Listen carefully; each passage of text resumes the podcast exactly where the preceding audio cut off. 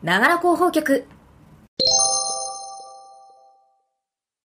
ながら広報局は、広報 PR に関わる方をゲストにお招きして、その人の人となりについてとか、今考えていることなどをお伝えしていく番組です。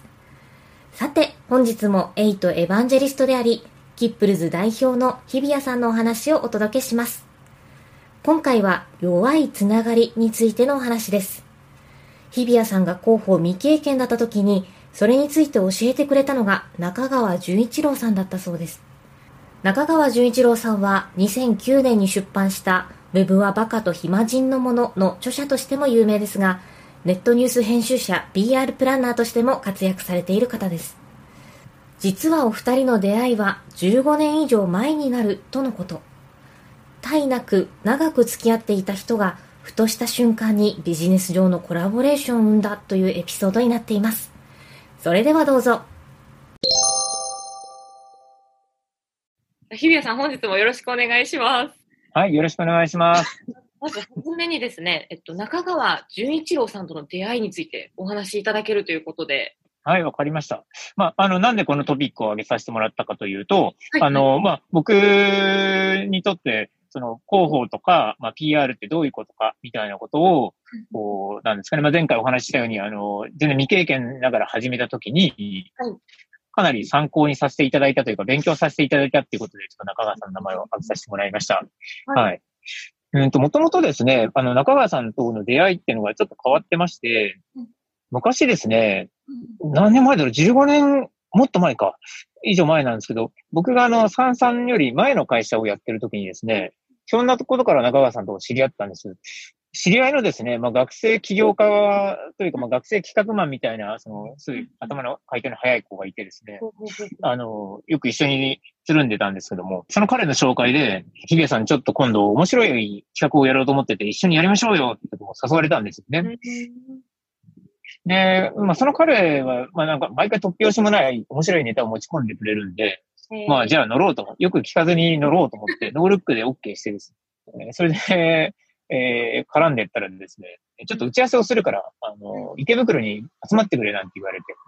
で、行ったところですね、えー、今でも覚えてるんですけど、その、坊主頭のムキムキなマッチョなお兄さんと、えー、一方その超ロン毛で、でもなんかちょっとメガネかけて怪しい目つきのお兄さんと、二人が立っててですね。池袋。付き合わされたんです。池袋で。ななんだこれはと。で、えー、ゆくゆくその、京都の知り合いであるその学生休学に聞いたら、いや、実はこの人たちは、編集者とライターの人なんだと。うんでそのムキムキの人はですね、講談社の、まあ、その、格闘家兼、あのー、編集者っていう、まあ、方でして。すごい肩書きですね。はい。本当にあの、プロ格闘家としてやりながら編集者もやってるって方だったんですよね。かっこいい。で、もう一人が、えー、その、髪の長いメガネの方が、それがまあ中川淳一郎さんで。当時多分、あの、ウェブはバカと暇人のものって本が出る直前ぐらいだったかと思うんですけど、本はいつかお出しになってたり、活動されてたんですけど、そこまで、あの、今ほど、あの、ね、ウェブで有名人ってことではなかったかと思うんですけどね。の二人で、で、今からこの二人と一緒に、あの、僕たちで、四畳半図書館をやろうって話になったんですね。なるほど。その四畳半図書館ってのは何かって言いますと、はいはい。あの、四畳半の家をですね、うん、えー、男4人で借りてシェアして、で、そこにあの、まあ、みんな仕事柄、あの、本とか資料とか CD とかいっぱいありますんで、そういうものを大きい場所にしつつ、はい、定期的に集まろうと。たまり場にしようと。今で言うとシェアハウスとかシェアルームとか、まあなんですかね、コワーキングスペース的な感じですかね。走りだった感じですけど。で、まあですね、えー、そんな感じの出会いから、まあじゃあやりましょうってことになってですね。まあ、大体2年ぐらいですかね。最初はその東池袋でですね、隣の空き地が駐車場でそこに外線車がいっぱい並んでるみたいな立地からスタートして、えー、後にその某芸能グループの某方がその駐車場で、あの、な何かの取引で捕まってしまったりするんですが、まあ、ここの分はカットいただいてもいいんですけど。なるほど。そんな場所からスタートして、はい、えー、そして、えー、はい、その後、恵比寿に移り、そして最後、戸越銀座に移ってですね、で、その男4人、そして、まあ、あの、皆さんの仕事の関係のその編集者の方とか、まあ、ライターの方とかが、うん、あ出入りするようになって、えー、なんか月に1回銭湯に行って飲み、その後飲みに行くみたいなことをこう付き合って始めたっていうのが、まあ、なんか、さんとの出会いだった。2年間続いたってすごいですね。え、よくやりますよね。あのー、コツコツとやってまして。ただ僕はその時、あの、いわゆる広報とかマーケティングのことではなくて、あの、前の会社でその、ウェブのシステム開発とかサービス作る会社の、まあ、経営とか、あの、プロジェクトのマネジメントみたいなことをやってましたんで、その、編集とか、その、ライティングみたいなお仕事の人たちがいて何をやってるのかとか、わからなかったし、自分にとって、まあ、関係のない世界の人だけど面白い人たちだな、ぐらいなつもりで、お付き合いしてたんですよね。えー、で、そうですね。で、そうこうしてる間に、あの、バカと暇人が、あの、大ヒットされたりですね。まあ、あと、もともとその前に、あの、中川さんが、その、テレビブロスっていう、まあ、先日、あの、残念ながら雑誌がなくなってウェブになっちゃったんですけども、ウェブ版だけになっちゃったんですけども、まあ、その編集をずっと長らくやられててですね。で、僕はテレビブロスを小学校の頃から愛読してたんで、えー、あ僕は大ファンでしたと。で、よくよく聞いたら中川さんの手掛けてる連載もあのずっと読んでたなんてことも分かったりして、えー、そんな話をしながらお付き合いしてたのを覚えてますね。えっと、その中川さんとの出会いが、あの冒頭、その個々に関わったというふうなことをおっしゃってましたが、そこも教えていただけますか？はいえー、それでですね、まあちょっとしばらく時を経て、あの、僕がその前にお話したような感じで、えー、三々で広報を立ち上げるって話になった時に、はて、じゃあその広報とか PR って何だろうと。まあ、じゃあ勉強会とかセミナーとか、まあ、あとその有名人のブログとか、まあ、本とか読んでみようかななんて言って調べ始めたらですね、えー、中川さんっていう人はどうやらその広報とか PR の世界ではこう、有名人と言いますか、えー、いろいろ発信されてるぞと。えー、なんかネット媒体の編集長とかもやってるぞ、みたいなことがどうも分かって、あ、これ中川さんのやってる仕事ってこれ広報に直結するんだな。それで、えー、当時は Facebook メッセンジャーじゃなかったかもしれませんが、まあ何らかの連絡をしてですね、あの、中川さんちょっと広報っていうのを僕やることになったんですけど、ちょっと教えてもらえませんか？みたいな感じでご連絡したんですよね。そしたらですね、あの、中川さんが、あの、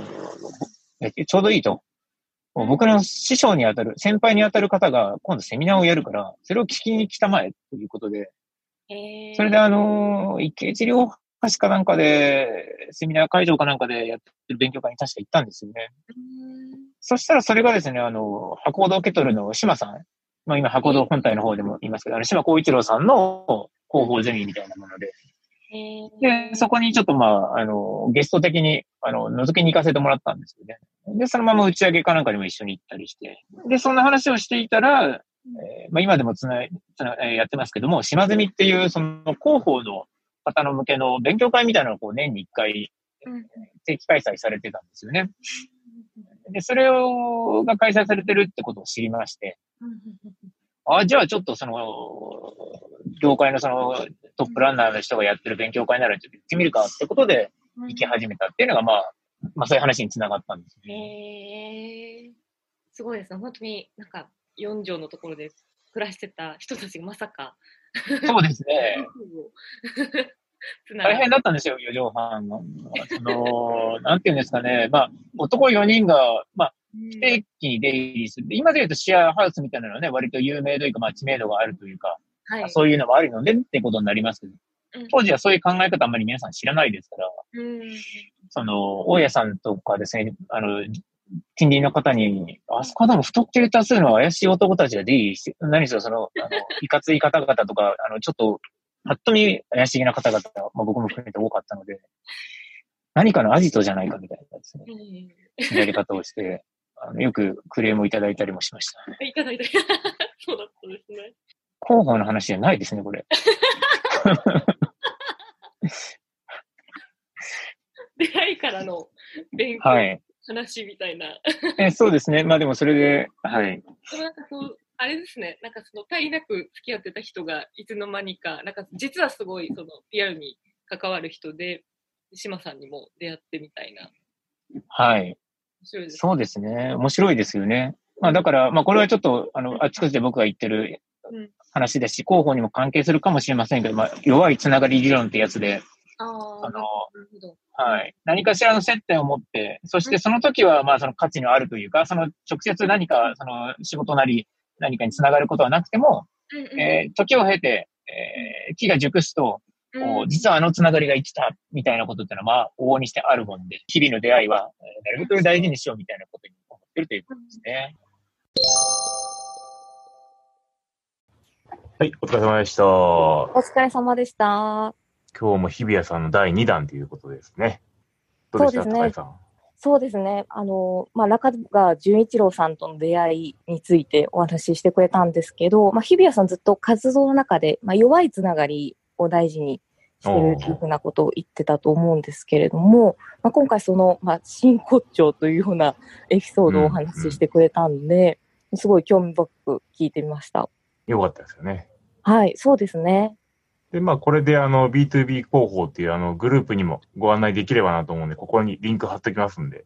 ぜひ、あの、ご興味あればね。はい。はい。一人広報で悩んでる方など、うん、ぜひ。で、そこに高井さんも、まあ僕もいますしね。うん、そうですね、確かに。次回とインタビューはどなたですか？えっとですね、マネックス証券で広報担当している津川さん